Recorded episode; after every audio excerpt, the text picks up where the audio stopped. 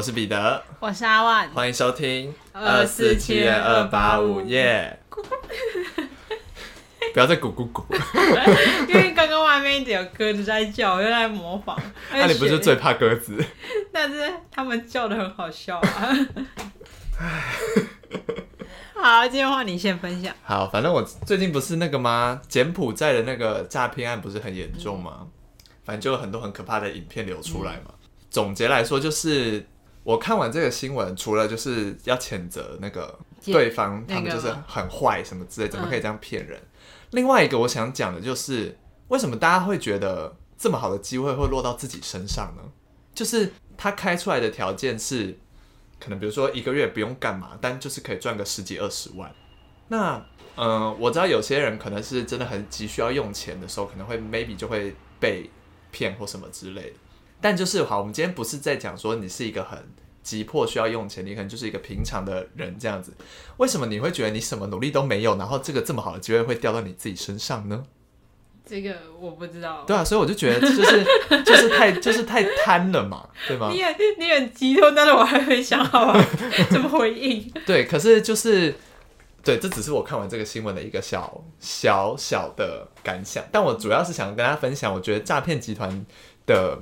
就我这么多年来交手过一些诈骗集团，然后我觉得他们的推陈出新的方法真的是蛮多元的。嗯、我觉得最早期就是像那种什么打电话来，就是说什么，对，妈妈我被绑架了。嗯、然后有时候我接起来，我想说，哦是哦，我还很小的时候就想说，哦是哦，嗯好，那没关系，我还没生，没关系，那你加油。我没有接过这种，我有接过这种，然后有一次我真的差一点被骗。可是我有点忘记哦，那时候的呃说法是说，呃，就是像现在很典型的是，比如说你在网络购物，嗯，然后他可能跟你说我们重复扣款，重复扣款，可那时候我好像才国国中吧，还是什么之类，嗯、可能就买什么书之类的，然后他就说什么我重复扣款，然后我就很紧张，他就跟我一直跟我说。呃，你要先呃，他反正他就会有其他人打电话来，然后跟你什么银行的人打电话来跟你说你应该要怎么办什么之类，然后你要告诉他你的账号什么之类，我差一点就要跟他讲了，嗯、然后因为我还跟我爸妈他们讲嘛，然后就是你知道一个人在慌的时候，那个慌的情绪是会传染给大家的，所以当有一个人很慌，大家都会很慌，所以大家就都在很慌，那想说那怎么办怎么办怎么办的时候，我忘记谁突然冷静下来了，然后就有人想说那。先打个一六五问一下是不是真的好了，因为那时候还没有什么重复扣款的这种诈骗行行为出现，那好像是很早期的时候，是在那个时候那算是很新的一种诈骗手法，然后就打去问说哦，原来这是诈骗什么之类，那一次差一点，那一次我就有吓到，就是差一点被骗钱这件事，因为我毕竟也没什么钱，嗯。然后后来这件事就过了，然后在反正从那件事以后我就很警惕，基本上。电话号码是加八八六开头的，都是诈骗集团。嗯，真的、哦。对，可以跟大家分享这个 tips。如果你平常没有什么住在国外的友人的话，前面是加八八六的，通常都是诈骗集团。是打中国那边。对对对对对。再来就是，因为我最近应该是去年有朋友真的因为呃这种网络购物，然后被骗了十几万。嗯。对。然后我就觉得。那最后有拿了回钱吗？没有，没有拿回钱，因为就不知道被谁，就是他存的所有积蓄都被骗走了这样子。然后看到这个时候，一方面就觉得诈骗集团真的很贱，然后一方面就觉得说，对于诈骗的这种资讯好像还不是那么普及。嗯，就是跟我觉得，因为诈骗集团是。我觉得是因为是电话这个媒介，电我就不知道，可能是我个人，我就是讲讲电话这件事会让人很紧张。嗯，对，就是可能到回溯到很很久以前的集数，我有电话恐惧症这件事。嗯、对，基本上电话响起来，我只要接电话的时候，我的智商就会直接砍半，就是我会变得很，他跟你讲什么的时候，我都会觉得哦，对，什么之类的，就会，嗯、我不知道是不是只有我，还是很多人都会在讲电话的时候。会变得很没办法明辨是非，因为他们会诱导性的叫你回答什么，你是不是有做事？对，对而且这个就要讲一个点，博客来到底是有为什么那么容易把大家的个资外泄？啊？哎、欸，我我现在可以讲一个热腾腾的分享，哎，好，就是在上礼拜发生的，嗯，就是我是订博客来的东西，对，就是我订那个我在博客来那时候捡便宜，就是星巴克美式买一送一，我就是买了一百一十块，嗯，然后就在上周五吧，他就打给我说，那个万万小姐，你是不是有买？因为因为电话一接起来就是有口音，嗯，对，那口音非常之重，然后呢，我就接起来，他说。他说：“万小姐是有订什么？”然后我就照实了，说：“对啊，对。”我还听他讲完，但我知道，我那是从他讲第一句话，我就知道他是诈骗的，我就没有，嗯、我就想说：“好，我就听你讲。”因为我觉得好像挂别人电话不太礼貌，就是在他工作上说算了，还是先不要挂了。然后我就等他全部都讲完，然后他就问我一堆问题，我说：“是是是是，对对对，这样。”然后他就说：“那好，那我们现在很积极要处理。那您现在想怎么解决？”我说：“嗯、呃，如果真的被扣，我就去找警察。再见。”然后就挂掉。就是我，我有跟他说，我我会解决这件事，但我会找。就不用麻烦你了。对，就不用麻烦你。我就先给他给他一个善意的回应，我就走。那你人很好。对，我还听他讲完，他讲超久的。对，我就觉得博客来到底是为什么这么容易把大家的个资外泄啊？博客来里面是不是有内鬼啊？不知道，一定是有人在博客来里面上班，然后把大家的资讯卖给对面的对岸的诈骗集团。因为每一次接起来都是博客来，我那时候第一次被骗也是博客来。哦，真的哦。对，而且他们都知道我们买什么。然后我那个朋友被骗也是博客来。博客来是不是要自检？但我觉得他们有在做的是，他们会寄简讯给我们说，嗯，不会那个，不会打电话什么。对，所以这边也不那么怪他。但就是对于他们资讯。个人资讯的隐私好像还需要再多把关，这样。嗯，对，这就是我诈骗的案件分享，非常的无聊。但我就是最近因为这个诈骗的事情有感而发，因为其实，呃，怎么讲，我自己也算是自由接案的人。嗯，然后他说的那，就是他发的那种真才的资讯，我是有看过的。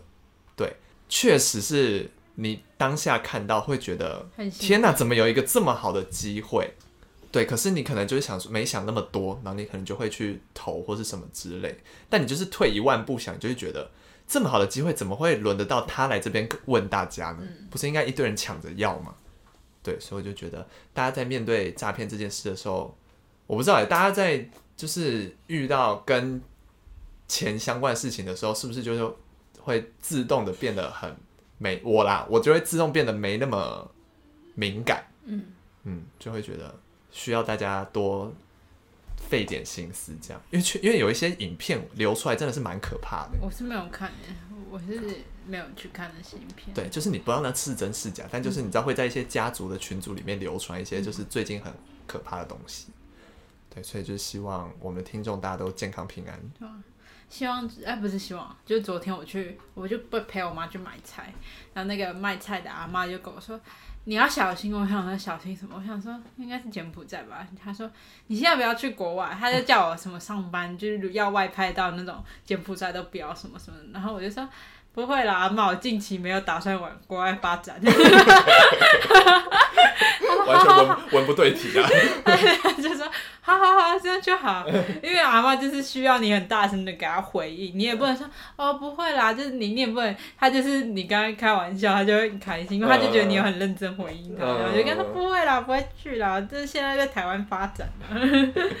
对啊，反正就是最近诈骗猖獗了，猖獗，因为原本就想说这件事情好像离自己很远，但是到身边真的有人发生这样的事情的时候，你就会觉得。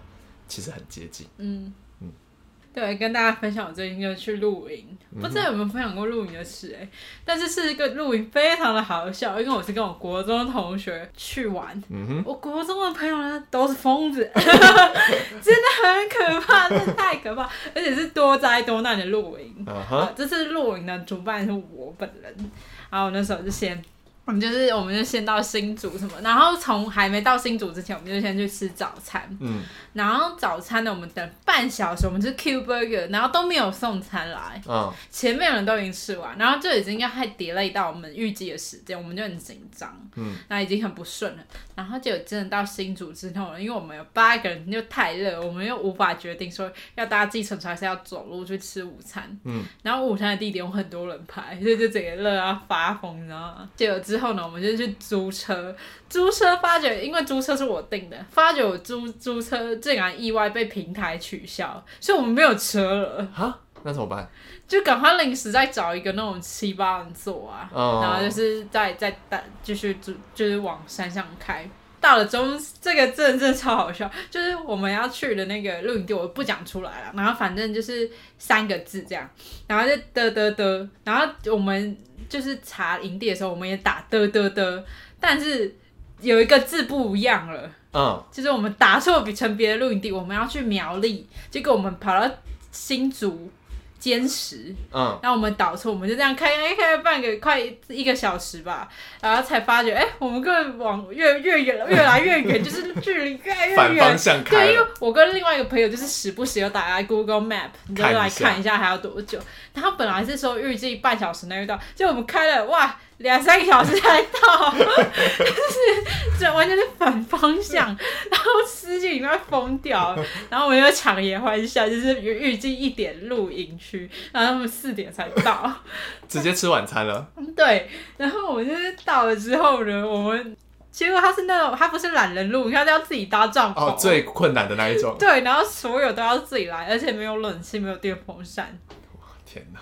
是超疯，然后到了晚上呢，我觉得我们要那个吃东西，我们有订一只旺仔鸡这样，但那个鸡冷冻，我们根本插不进去，就是那个。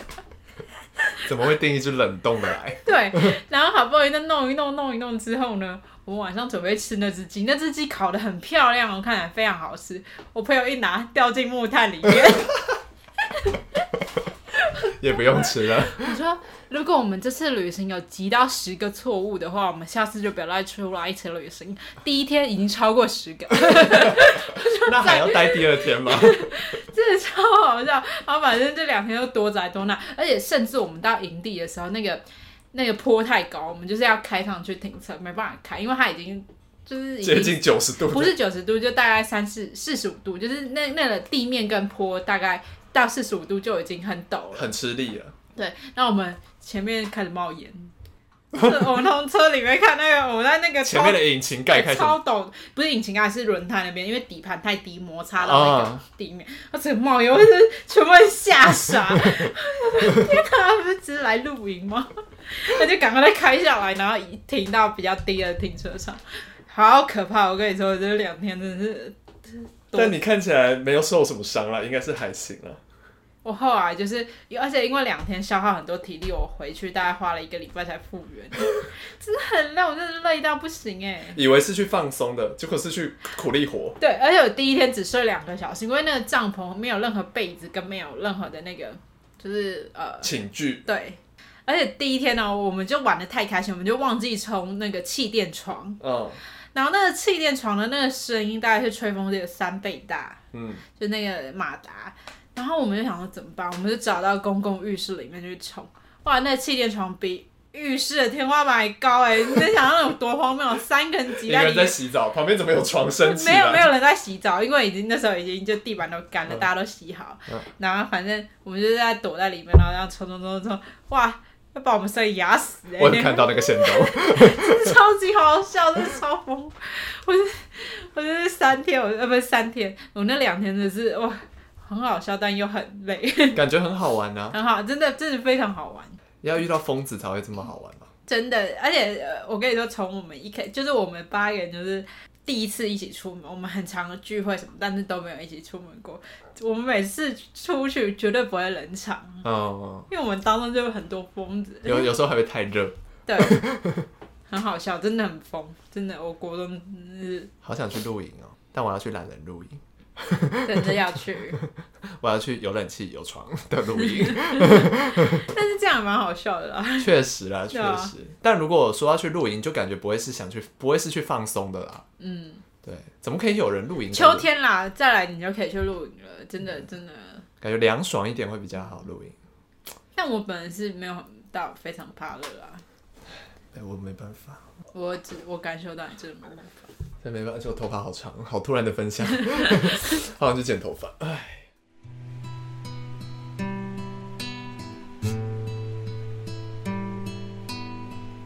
好的，OK，那我们接下来带来饭店特辑最后一集。但是在这个案件的一开始呢，你先道歉。我需要先跟大家道歉了，因为呢，这个标题虽然它是一个饭店，但它不是你想象的那个饭店，它是一间吃饭的店，所以它是餐厅。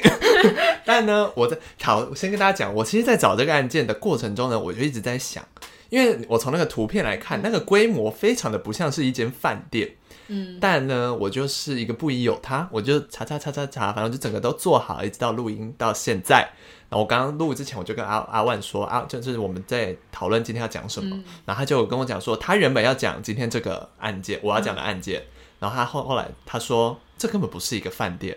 对对，然后这时候我吃饭的店，对我心中的那个大石才终于被解开。哦，它真的不是一个吃饭的店，因为我昨天到现在，我都一直在怀疑它到底是不是一间饭店。打他，打他，气死！但是呃，因为我们是饭店特辑嘛，所以大家就想说这是饭店的另一种诠释，大家 就当这样子听过就好。我们不允许这种投机取巧的行为，我们就不要拘泥于它到底是不是给人住的饭店了。反正总之，它是一个吃饭的店。好的。讲到这里，如果就是大家有看过、喜欢看案件，应该都知道是哪一个事件。没错，没错，没错。好的，那我们接下来就进入今天的八仙饭店灭门案。那讲八仙饭店，可能大家有点不熟悉。嗯。如果换一个方式讲人肉叉烧包事件，嗯嗯，那大家就会知道是什么案件。欸、但其实这你两个讲法，我都我都不知道发生什么事、欸。其实我都没看过，我也没。我只是有耳闻过人肉叉烧包可能是在干嘛。这样子而已，嗯、但具体我是今天、昨天查了这个案件才知道这整个故事在干嘛、嗯。对对对。好的，那我们就把时间推回到一九八五年。呃，这个案件是发生在八月四号，地点呢就是澳门的八仙饭店。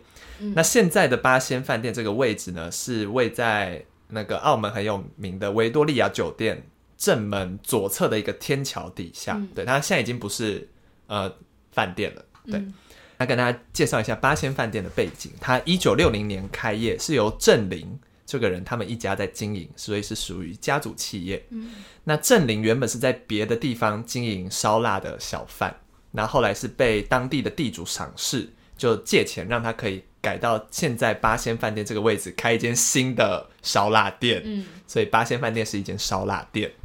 到这边我都有一个熟悉感，因为我昨天还是前天在查资料的时候，我就是打到这边，然后我就删掉了。对，但我就不死心，我继续下去了。所以我接下来告诉大家接下来发生什么事。呃，所以他因为有到了新的地址，他就把饭店变得扩大经营。这样，嗯、那在一九七三年呢，郑林跟他的妻子陈慧仪结婚，生下了四女一子。那他们是住在黑沙环第四街上。那街坊邻居其实就对这一家人评价还不错，但唯独对妻子的评价没有很好，因为妻子有点爱跑赌场，嗯，喜欢小赌怡情这样。好，那这次的案件，呃，为什么会被发现？要从跟这个饭店无关的海边发现的尸块说起。一九八五年八月八号中午，这天是父亲节，有一些泳客在路环黑沙滩附近有一个叫做阿婆央，嗯的这个地方，发现了。八件的人类的残肢，嗯，分别是。等下我有打个岔，但对他们来说应该不是父亲节吧？对我们来说啦。哦，我想说，想说台湾听众可能是父亲节，那这样比较有代入感。对对对对对，好，那反正就是呃，发现了八件人类的残肢，分别是四只右脚的脚掌，嗯，两只左脚的脚掌跟两只手掌。所以初步研判有四个人，因为有四四个右手脚掌，没错，呃，右手的右脚脚掌，对，四个人，对，反正警呃警方赶来之后呢，就研判，因为那个残肢其实腐烂的蛮严重，嗯、可能泡海水已经超过两天了，嗯，那他们原本是想说，会不会是有泳客遇到鲨鱼，然后被攻击这样子，所以在所以从这边可能可以研判，当年呃澳门的这个沙滩是有鲨鱼出没的，嗯。可是呢，因为这个残肢的切口非常的整齐，而且断掌的手指还被人为压扁，嗯，感觉是他要抹掉那个指纹。哦，对。然而这一切都还没有结束。两天后，在阿婆央这个地方的附近，有一只野狗，它叼出了一只女性的断掌。嗯。三天后，警方又发现了一只女性的右手手掌，同时又有泳客发现了一只右脚脚掌。所以到这边总共是十一件残肢。嗯、那像阿万提到的，总共有四只右脚的脚掌，所以推测被害人至少有四个人。嗯，所以警方就成立了专案小组，然后甚至还大动作去邀请了中国的法医来协助验尸，但是案情到这边依然没有任何进展。嗯、好，那一直到了八个月后，一九八六年的四月，警方这天收到了一封信，那就变成成为了破案的曙光。来信的人呢，是八仙饭店的老板郑林的兄弟。他在信中说呢，我这边会用第一人称来讲，我的哥哥带着一家老小去澳门创业。那他去年七月的时候，还有带两个女儿回到家乡去探望父母什么之类的。嗯、但是到了八月，突然间全部音讯全无，哥哥一家都联络不上了。嗯，那我就稍微去调查一下之后呢，发现哥哥原本经营的八仙饭店，现在已经换别人在经营了。新的老板呢，是一名黄姓的男子。嗯，那因为哥哥一家失踪，再加上最近新闻在报。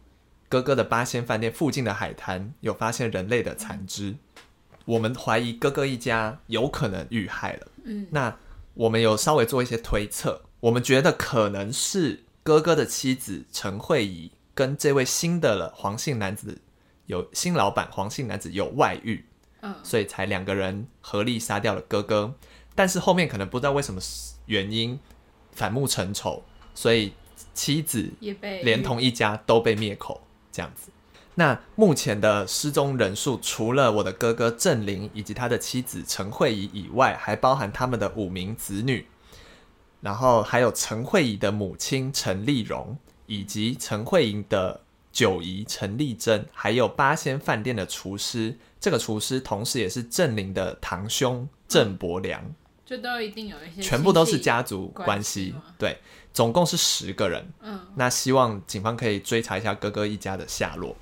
好，信大概的内容是这样。那警方收到这封信呢，虽然这个信并没有明确的指出说失踪的这些人就是海滩的发现了一些残肢，但是对警方来说，这是一个新的调查方向，嗯，所以警方就开始着手调查了这个方向。这样子，那首先是新的老板这个黄姓男子，他叫做黄志恒，当年是五十岁。那他跟自己的儿子二十岁的儿子同住，家家境呃偏富裕，这样定居在香港。但是他曾经因为触犯香港的法律而被判了五年刑期。嗯。那出狱之后呢，就跟妻子结婚，并生下了两男一女。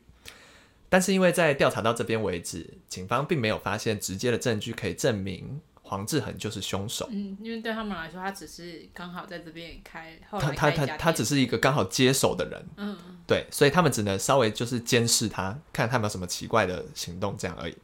那同时呢，他们也重新调查了八个月前发现的那些海滩的尸块，竟然发现其中一只女性呃的指纹跟陈慧仪的九姨陈丽珍非常相似。嗯，所以警方这时候大胆的推测。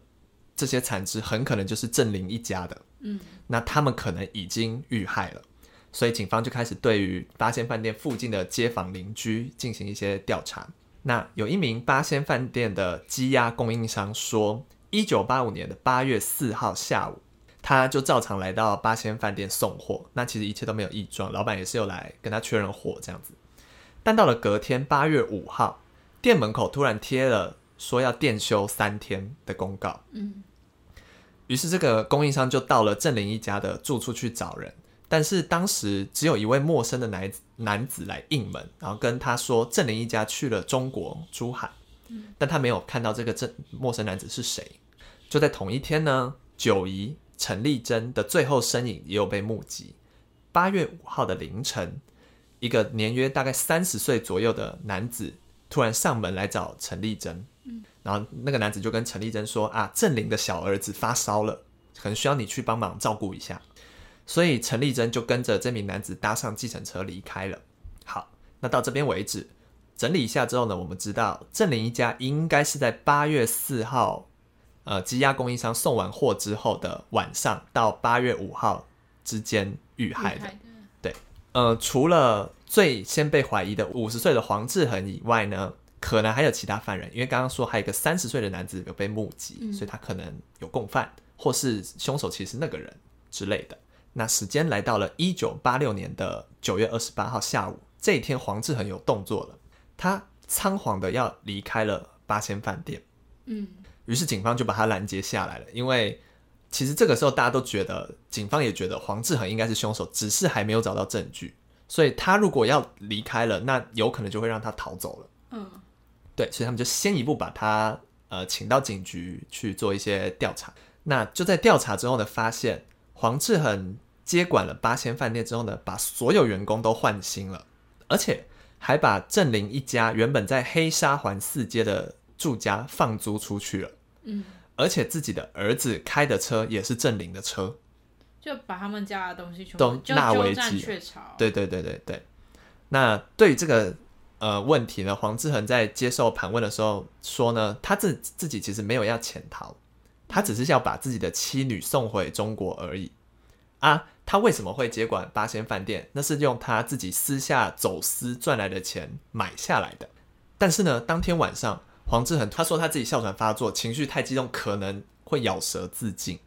但并没有实行。隔天，黄志恒突然改了口供，他说郑林欠他赌债六十万，嗯，所以郑林才把自己的财产转移给。自己，然后郑林一家就移民了。可是警方去调查郑林一家，并没有任何出境的记录。但所以就在这个同时呢，警方在黄志恒的家里搜索，在他的保险箱里呢，发现了郑林银行的保险箱钥匙，嗯，还有他的回乡证以及四名子女的出生证书、学生证副本。所以表示到这边为止，证据就有了，你一定跟郑林一家遇害有关系。嗯因此呢，在十月二日，黄志恒的起诉就成立了，就送交了刑事法庭侦讯。隔天十月三号，黄志恒被发现全身遍体鳞伤。为什么呢？因为他被跟他关在一起的囚犯痛殴所导致。所以这个时候，黄志恒要求送医，他不要再回到那个牢里了。但是呢，十月四号他就被送回牢里了，就是稍微治疗好之后，他就被送回去了。同一同一个。对。那就在同一天，十月四号，其实黄志恒有试图想要用牢房内的铁皮垃圾桶割腕自杀，嗯，但是被其他的囚犯发现送医，经过了五个小时的抢救，抢救成功，所以这次自杀并没有成功。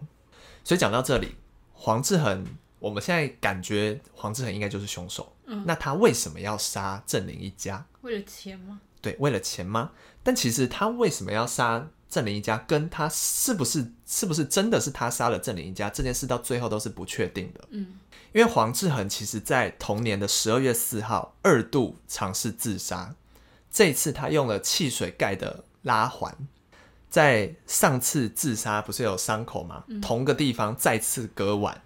那这一次虽然也有其他的囚犯目击，但是因为那次是深，这次是深夜，然后。他看起来也没有什么太大的动作，所以其他囚犯也没有想太多。直到了隔天早上，狱警才发现他已经死亡了，嗯，然后也无法抢救了。所以，嗯，在他的身边发现了一封遗书、哮喘药，还有几本色情杂志。这样好，但是我们在披露遗书的内容之前呢，我想先跟大家讲一下比较主流的一个案发经过，有一个版本是比较主流的。这个主流的内容是来自于黄志恒的同房的狱友，听他说，听他说的。可是这件事为什么没有被确定？是因为，呃，这个狱友是在黄志恒自杀之后才跟大家说，黄志恒有跟我讲过这些事，嗯，所以无从考证了。那根据他的说法呢，是说，呃，其实黄志恒跟郑林一家本来就认识，他们会常常聚在一起小赌博，嗯，然后还会赌沙蟹。沙蟹就是扑克牌的意思。嗯，对。好，那就要把时间回到案发前一年，一九八四年，他们某次又在赌扑克牌。郑林夫妻还有厨师郑伯良跟黄志恒他们就在赌局这样参与赌局。那陈丽珍就在一旁观战。反正这个赌完的最后呢，黄志恒赢了郑林一家十八万左右。嗯。哇，那也是很很厉害。那反正当时呢，郑林就说：“好，我一年会慢慢还还给你啊，如果没有还给你，就把八仙饭店让给你。”嗯，这样。可是直到了案发，就过了一年，直到案发的八月五日，这一年其实陆陆续续黄志恒都有去追债，嗯，可是都没有成功。到了案发这一天，其实他那天晚上也是在跟他讨债。然后为什么他这一次心急了？因为他已经跟别人夸下海口说，因为他一定心里想说，都一过一年了。啊！如果你没有还我钱，八仙饭店就是我的了嘛。嗯，那我已经跟别的地方，我已经找了一批新的员工了，我已经跟他们说八月八号要来上班了。嗯，那你现在又在这边不给我钱，又不给我饭店，你懂吗？对，所以，嗯、呃，他就他原本预设是郑林应该会还钱，因为他可能会就就算不还钱，发现饭店应该也会归他这样子。所以起初黄志恒就是比较好言相劝，说那不然你就先还个两三万，这样他可以先拿两三万去别的地方开一个新的店嘛，剩下的慢慢还就好。没想到这时候郑林就说还什么钱？你又没有签，你又没有借据，就赖皮，你知道吗？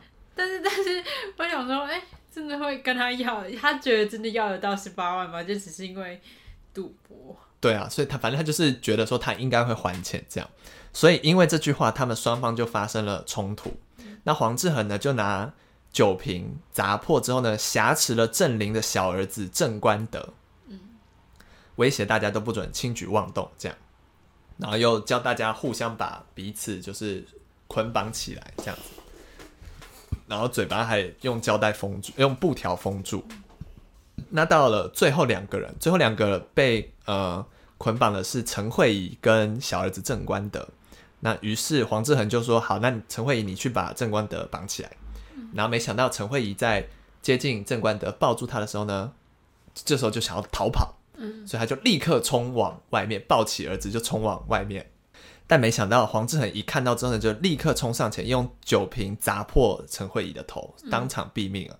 所以第一个遇害的是陈慧仪，然后黄志恒就突然杀红了眼，就把在场所有人全部都解决了。最后一个惨遭毒手的是小儿子郑官德，那他在死前就说了：“九姨婆一定会报警抓你。”这个九姨婆就是刚刚的陈丽珍，没有住在这里，所以黄志恒很害怕东窗事发，于是就来到了九姨陈丽珍的家里，然后跟陈丽珍说：“啊，小孩发烧了，需要你去帮忙。”对。各位不好意思，在这边跟所有听众再次道歉。嗯，大家现在听到的这一段呢，是我事后补录的。为什么呢？因为我们原本的音档在我输出的时候，不知道是中邪了还是怎样，后面有一大段全部都不见了。所以呢，想说，呃，刚好这一集的案件是由我负责讲，那就由我继续把呃后面案件的内容讲完，然后。再完整这一集的内容，没想到这一集出了这么多包呢。那就像刚刚当刚才大家听到的，黄志恒就来到了九姨婆陈丽珍这里，然后谎称说小孩子发烧了，所以就把陈丽珍骗到了八仙饭店，并残忍的杀害。最后呢，甚至用了八小时的时间把所有人碎尸肢解，分装到了两包的垃圾袋里面，然后把它丢进垃圾桶。那上面提到的这个呢，其实是当时最主流的对于黄志恒的杀人经过的一个判推断，但因为这个口供，就像我刚刚提到的，是在黄志恒去世之后才出来的，所以就呃没办法去佐证它一定是正确的。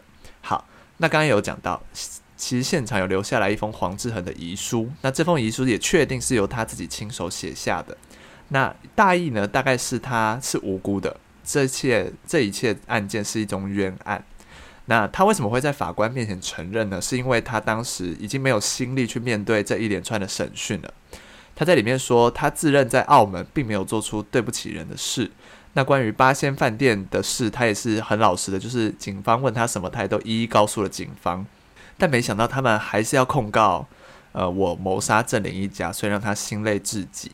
那比较令人害怕的是呢，其他里面还有提到。香港的事情东窗事发时，我就决定要以死谢罪了。那大家觉得很奇怪，这边提到的香港的事是什么事呢？就是其实黄志恒这个人呢，他确实曾经有犯下过杀人罪，但当年他的名字并不叫做黄志恒，而是叫做陈子良。当年呢，发生了什么事？是因为他借向一个人借钱不成，就把对方一家砍伤，甚至还有人被他溺毙。后来呢，有被害人逃出来，所以这一切事才被发现。而当时陈子良为了逃避警方的追捕，甚至不惜把自己左手食指砍掉一截，然后还用火烧手指，借以来破坏那个指纹。那也是在那个时候逃亡，认识了现在的妻子。两个人就偷偷的私奔到了澳门。那陈子良为了躲避警方的追查呢，甚至改名叫黄志恒，然后两小夫妻俩就偷偷生活这样。所以黄志恒在遗书说自己已经改邪归正，要安享晚年。那不想要拖累他的妻小，所以他是不可能会再犯下这种杀人案的。而且他也有证实说，郑林确实有欠他十八万的赌债，并且会把八仙饭店转让给他，然后也说有人可以作证。但呃，同时他也有在强调说自己已经决定自杀，就没有必要再说谎，自己绝对绝对绝对没有犯下这个案件。那他为什么选择自杀？呃，其实不是因为要畏罪自杀，而是因为他已经久病，苦不堪言了。其实之前就几度要尝试自杀，只是这一次终于实现了。对，那这以上就是大概的遗书内容，也就提到说，其实有两这两大很主流的讲法。那整个案疑案件的疑点其实也蛮多的，最基本的就是像一开始有人目击说去找陈丽真的是一名三十岁的男子，那明显跟当时五十岁的黄志恒不太相符。再来是呃现场的海边发现的那些残肢并没有毒药的反应，因为其实大家设想一个已经罹患哮喘病多年的中年男子要如何凭一己之力制服在场？呃，有有老有小，甚至还有两名男性，这么总共十名的被害人。那一般来说可能会想说是要靠毒药，可是并没有验出毒药的反应，这样子。那最后是根据说，呃，黄志恒弃尸在垃圾桶嘛，啊，他弃尸的时候呢，刚好是夏天。那尸体腐烂一定会有异味，但当时并没有接获类似的报案。不过确实在别处的垃圾场有发现了部分的人骨，但这都是在案件发生之后一这一段时间了。那也有证实那是八仙饭店的十名死者所拥有的，但也不是全部的尸体，所以这时候才有了呃大家熟知的人肉叉烧包的传闻，就是有一个传闻说黄志恒在把大家气死之后。呃，部分的骨肉做成了叉烧包，并在案件被揭发之前偷偷卖给了来店的顾客。对，但所以这这个关于人肉叉烧包这件事情，其实是一个传闻，并没有证实说它是真的。所以其实到底是真是假也不得而知。对，那这就是大概这次案件的内容。那我自己觉得，其实应该凶手就是黄志恒，因为。他是这整个案件唯一的既得利益者，然后除了他以外，我没有想到什么其他可疑的人选。在我查资料的过程中，会有因为郑林一家过世而实际上获得任何好处，更何况他也确实证实了郑林有欠他赌债。那反正最后就是觉得他应该就是畏罪自杀。我自己的想法是这样。对，那。这个案件其实后来后来也有被拍成知名的电影嘛，所以大家如果对案件有兴趣的话，也可以去看一下相关的电影。那所以这次的案件就差不多到这边结束了，还是要再次跟所有听众说声ごめんなさい。下次呃在录音的时候输出时，我会再更注意一下音档到底有没有问题，不会像今天我在剪辑的时候才发现，哎，这集怎么那么短？然后剪完之后才发现，哎，怎么会停在一个这么尴尬的地方？ 对，导致现在呃让大家的收听体验可能有被影响到，对，那所以我这集到底要道歉几次呢？对，好，那今天这集就到这边结束了。那因为这是我补录的，所以没有阿万的声音，所以我接下来要一人分饰两角。那今天节目到这边结束了，我是彼得，我是阿万，我们下次见，拜拜。